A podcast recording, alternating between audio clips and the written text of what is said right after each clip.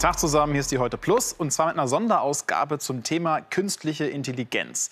Das ist zwar jetzt kein tagesaktuelles Nachrichtenthema, aber eins, das mit jedem Tag wichtiger wird. Denn bis vor kurzem dachten wir, unser Gehirn wäre einzigartig, vor allem was das Lernen von neuen Dingen angeht. Doch mittlerweile haben wir es geschafft, auch Computer zu bauen, die lernen können. Deep Learning heißt das dann, wenn künstliche Gehirne anfangen, sich selber was beizubringen, und zwar ganz ohne menschliche Hilfe. Wie das Ganze funktioniert, erklärt uns jetzt erstmal Christian von Rechenberg. Das ist ähm, erschreckend, ja, also ist auf jeden Fall genial. Wir haben den Maschinen das Sehen beigebracht. Man kann sehr viel damit machen. Neuronale Netze können das lernen, was ihnen beigebracht wird. Es war nur ein Spiel, aber für Experten ein Beben. Vor zwei Jahren gewinnt ein Computer das ultrakomplizierte Spiel Go gegen den Weltbesten. Wahnsinn, denn der Computer hatte Go zuvor selbst gelernt, dank einer Architektur, die das menschliche Gehirn simuliert. Deep Learning. Vereinfacht sieht das so aus. Ein virtuelles Netz, dem man etwas zeigt. Hier eine 9. Die besteht aus hellen und dunklen Pixeln. Eindimensional aufgereiht sendet jeder Pixel der 9 ein typisches Signal durch das Netz, an dessen Ende die richtige Antwort wartet. Trifft das Netz die falsche Antwort, justiert es sich neu, von selbst. So lange, bis es immer trifft. Es hat gelernt. Je mehr Daten so ein Netz hat, desto besser lernt es. Das fehlte den Forschern bisher. Datenmassen. Nun sind sie da, zusammen mit der nötigen Rechenpower. Im visuellen Lernen haben wir sehr große Datenbanken an Daten. Jeder hat ja Mobiltelefone, die machen ja Bilder. Diejenigen, die das hochgeladen haben, möchten auch, dass die Bilder verwendet werden. Deep Learning steckt überall. Autonomes Fahren, Spracherkennung, Bildbearbeitung, ein Milliardenmarkt. Internetunternehmen bauen dafür gerade riesige Abteilungen auf. Wir haben eine massive Bewegung von der öffentlichen Forschung in die Industrie.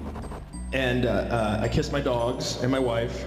Adobe schockte mit einer Demo. Der Computer hatte die Stimme eines Promis gelernt und las dann live geschriebene Texte in dieser Stimme vor. And uh, uh, I kissed Jordan three times. Nur eine Spielerei. Google hat die Technik perfektioniert durch Deep Learning. 1770 to 1850. Damit kann man viel Kluges anstellen und gleich einen Schritt weiter gehen, wenn man zur Stimme auch Kontrolle über Gesichter hat. Nicht nur über solche, über echte Gesichter. Die Verfahren sind auch sehr reif und man kann kaum nicht mehr erkennen oder gar nicht mehr erkennen, äh, ob dieses Video äh, geändert worden ist und äh, Gesichtsausdrücke von anderen Personen übertragen worden ist. Die Unis sind schon soweit. Busch links unten das Original. Busch rechts folgt der Mimik des Forschers. Die Illusion ist perfekt, denn der Computer hat gelernt, was Gesichter sind. Er weiß, wie sie funktionieren. Dazu noch einen bösen Text in der Stimme des Präsidenten. Gute Nacht. Möglich wär's und kaufen kann man sowas auch bald.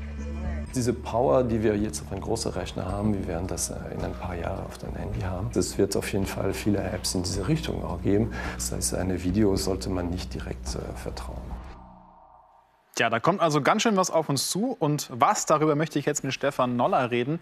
Er ist Gründungsmitglied des digitalen SPD-nahen Thinktanks D64 und Vizepräsident des Bundesverbands der digitalen Wirtschaft. Hallo, Herr Noller. Hallo, guten Abend. Was kommt denn da jetzt auf uns zu? Was für Möglichkeiten eröffnen sich da für uns persönlich in unserem Leben und im Alltag? Also da kommen eine ganze Reihe ziemlich faszinierender Sachen auf uns zu. Ähm, zum Beispiel werden Computer uns sehr, sehr gut verstehen können, wenn wir ganz natürlich reden auch mit vielen Störgeräuschen in alltäglichen Situationen. Ein Menschheitstraum wird wahrscheinlich bald in Erfüllung gehen, nämlich dass wir vollautomatisch live Übersetzungen im Ohr haben werden und beliebige Sprachen sprechen und verstehen können. Autonome Autos äh, wurden ja schon angesprochen im Einspieler, aber es wird in ganz vielen Gesellschaftsbereichen, zum Beispiel im Krankenhaus, in der medizinischen Diagnose, wird es äh, große Fortschritte geben. Oder im Bildungsbereich, äh, wo wir Systeme sehen werden, die sehr gut verstehen, was ein Kind jetzt gerade braucht, um den besten Bildungsfortschritt zu machen. Das klingt jetzt erstmal ganz gut, aber heißt das, dass dann Maschinen so in 20, 30, 40, 50 Jahren noch mehr in unserem Leben präsent sind, noch mehr mit uns zusammen irgendwie verschmelzen? Ja, das glaube ich tatsächlich. Also äh, zum Beispiel ein großer Bereich, wo das jetzt schon intensiv erforscht wird und auch bald sicherlich äh, immer mehr stattfinden wird, ist Pflege. Ähm, das heißt, wenn wir, die wir jetzt hier sprechen, alt äh, sind und gepflegt werden müssen, dann ist mit hoher Wahrscheinlichkeit werden auch Roboter und künstlich intelligente Systeme im Raum sein. Und äh, um ehrlich zu sein, äh, bin ich eigentlich ganz entspannt, weil einmal werden die ordentliche Pflege machen und bezahlbar sein und zum anderen werden sie vielleicht sogar ganz witzige Konversationen mit uns führen. Da bin ich auch mal gespannt. Vielen Dank bis hierhin. Wir sprechen gleich noch mal weiter. Und wenn ihr Fragen an Herrn Noller habt, dann könnt ihr sie gerne in die Kommentare packen. Eine habe ich mir schon mal gemerkt. Wenn wir jetzt über die Chancen und die Möglichkeiten reden, dann müssen wir aber auch über die Risiken reden. Die wurden gerade im Einspieler schon mal leicht angedeutet. Denn klar, selbstlernende, intelligente Maschinen, das ist schon eine echte technische Revolution. Doch mit allen nützlichen Werkzeugen ist es dann ja auch möglich, ziemlich großen Schaden anzurichten. Und so ist das eben auch mit der künstlichen Intelligenz. In den falschen Händen kann dann da doch ziemlich viel kaputt gehen. Christian von Rechenberg hat sich auch das mal angesehen. Das kann massiven Einfluss auf die Gesellschaft haben und auf das Funktionieren unserer Demokratie. Das sagt einer, der die Entwicklung von Deep Learning genau verfolgt. Die Möglichkeiten und Risiken einer Welt, in der Computer gelernt haben, Bilder und Töne perfekt zu imitieren, zu manipulieren. Was macht künstliche Intelligenz mit unserer Gesellschaft? Das ist sein Spezialgebiet.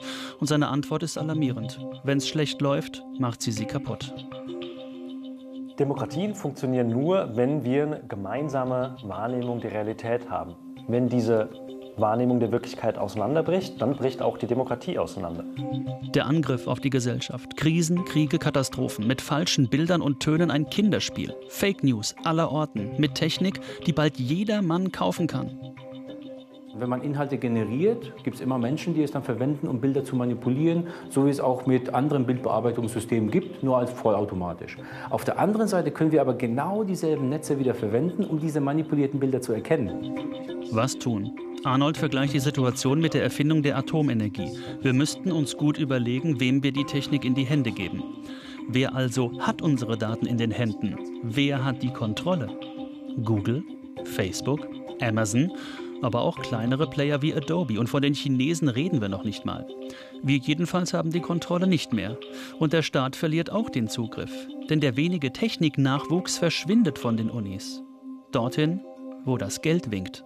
Also man findet auf Professorenebene sehr, sehr häufig Leute, die gar nicht mehr Professor bleiben wollen, sondern für viel Geld von großen Firmen eingekauft werden, um dort Innovation zu betreiben. Und das ist sehr problematisch, weil in diesem Zusammenhang findet eine Monopolisierung des Wissens statt.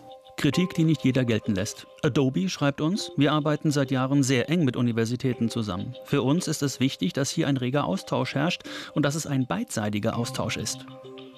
Kontrolle zurückgewinnen. Arnold schwebt da eine technische Lösung vor. Elektronische Zertifikate für Bilder zum Beispiel, die ihre Echtheit garantieren. Und er will mehr Menschen, die aufpassen. Wir brauchen Menschen, die sich Bild und Ton angucken und sagen, hey, das ist echt und das ist nicht echt. Und die uns diese Bilder und Töne dann auch erklären. Tja, da gab es bei euch schon einige Kommentare. Manche meinten ziemlich erschreckend. Jemand meinte Nonsens, auch spannend. Und einige freuen sich aber auch und meinten, hoffentlich äh, erlebe ich noch diese Sprachübersetzung. Das gibt es tatsächlich schon. Google ist da, glaube ich, ziemlich fleißig. Da fragen wir gleich noch mal Herrn Noller vom Bundesverband Digitale Wirtschaft. Ist es denn jetzt überhaupt zu verhindern, dass künstliche Intelligenz missbraucht wird? Tesla-Gründer Elon Musk, der hat ja schon mal im Sommer davor gewarnt, dass der nächste Weltkrieg von Maschinen ausgelöst werden könnte, die dann zum Beispiel meinen, dass es besser wäre, mal eben präventiv anzugreifen. Nordkorea hat ja heute wieder mit Raketen geschmissen. Ähm, das ist, ist das ein Szenario, was tatsächlich, äh, was Sie so sehen? Ja, also um ehrlich zu sein, momentan, wenn Sie Nordkorea ansprechen, dann hat man eher Sorge, äh, normal intelligente äh, Systeme in der Entscheidungsfindung drin zu haben. Ähm, aber das äh, nur scherzhaft. Ich glaube äh, tatsächlich, dass natürlich ähm, schon große Gefahren entstehen, wenn die künstlich intelligenten Systeme in immer weitere Bereiche unserer Gesellschaft vordringen und glaube tatsächlich, äh, wie in Einspieler ja auch von anderen gesagt, dass wir Vorkehrungen treffen müssen, also dass wir Gegenmaßnahmen machen müssen, dass wir klassische äh, Instrumente der Kontrolle und der Aufklärung einsetzen müssen. Und ich würde zum Beispiel fordern, dass äh, Verbraucher, also ganz normale Menschen, die äh, solche Technologien nutzen, bessere Möglichkeiten an die Hand bekommen müssen, zu erkennen, welche Daten ein System aufzeichnet oder ob zum Beispiel so eine künstliche Intelligenz hier irgendeine Entscheidung jetzt gerade macht oder gefüttert wird. Aber das ist ja auch eine Sache, äh, die muss jetzt jeder Staat einzeln für sich lösen. Das heißt, wir haben dann wieder ganz verschiedene Gesetzgebungen, wo jeder Staat für sich selber überlegt, was ist in Ordnung und was nicht. Oder sehen Sie da vielleicht die Chance, das irgendwann global zu regeln? Naja, muss nicht gleich global sein, aber wir haben ja äh, zum Beispiel mit der EU immer noch ein sehr starkes politisches äh, Konstrukt. Wo, wo ja heute schon sehr viele Verordnungen und Gesetzesinitiativen von ausgehen. Also der größere Teil der Gesetze, die in Deutschland äh, neu aufgelegt werden, kommen aus Brüssel und nicht aus Berlin.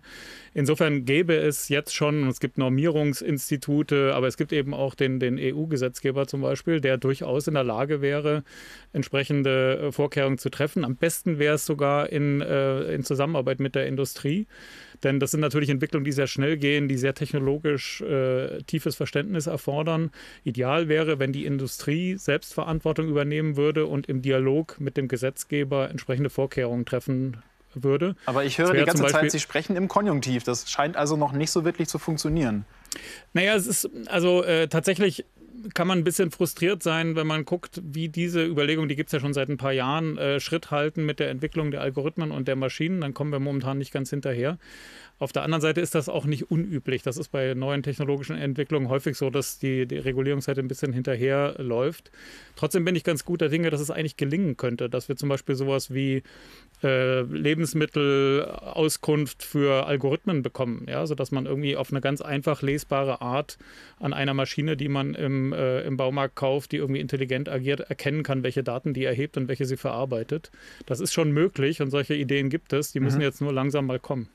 Ähm, hier gab es auch zweimal die Frage jetzt im Stream von unseren Zuschauern mit den Arbeitsplätzen. Wie viele gehen da verloren? Das ist ja auch immer ein Thema, das da thematisiert wird. Ja, ich glaube tatsächlich, dass wir uns an vielen Stellen ganz warm anziehen müssen. Uns werden tatsächlich äh, vor allem auch hochwertige Arbeitsplätze verloren gehen. Also ich nenne mal gerne das Beispiel mit dem Radiologen oder der Radiologin. Äh, schon heute können Computer bessere äh, Diagnosen aufgrund von Röntgenaufnahmen treffen als Menschen. Insofern ist es eigentlich nicht mehr ra rational, diesen Beruf in die Hand eines Menschen zu geben. Aber wir werden Menschen brauchen, die Radiologiecomputer verstehen und die die Algorithmen verstehen und Befunde interpretieren können aus diesen Maschinen.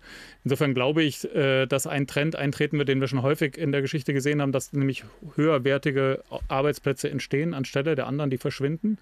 Und das heißt aber auch, dass wir bessere Bildung brauchen, ja, dass wir bessere Digitalkompetenz äh, brauchen bei den Schülerinnen und Schülern zum Beispiel, die dann in ein paar Jahren auf den Arbeitsmarkt kommen. Okay, das ist jetzt eine Sache, die ich machen kann, auch vielleicht für meine Kinder oder die Kinder meiner Kinder. Aber was kann ich denn noch irgendwie machen, also um tatsächlich auch dafür zu sorgen, dass das möglichst positiv wird mit der künstlichen Intelligenz? Also zum, äh, eine ganz banale Sache ist, äh, ich würde es äh, ausprobieren, verstehen, teilnehmen daran. Eine, eine Sache, ich bin großer äh, Ablehner des Handyverbots, äh, was derzeit die, die zentralste digitalpolitische Maßnahme des deutschen Schulsystems ist. Ähm, das heißt, wir müssen lernen, mit den Dingen umzugehen. Wir müssen es uns selbst beibringen, wir müssen es Kindern beibringen und wir müssen natürlich als Bürgerinnen und Bürger da aktiv werden. Es gibt viele Vereine, Verbände, Institutionen, äh, wo solche Überlegungen weitergetrieben werden. Da kann man sich engagieren und einklinken. Also ein großes Thema, an dem wir noch ziemlich viel zu knacken und zu reden haben. Ich sage erstmal für heute vielen Dank, Herr Noller, dass Sie bei uns waren und Gerne. sag zu euch. Danke, dass ihr dabei wart und Interesse hattet. Wir freuen uns, wenn ihr den Stream teilt, damit auch möglichst andere mitkriegen, was da so auf uns zukommt. Und wenn ihr wissen wollt, was heute sonst noch so wichtig war, um 0.25 Uhr geht es uns noch einmal mit den Nachrichten im zweiten deutschen Fernsehen. Und bis dahin sage ich, macht's gut und tschüss.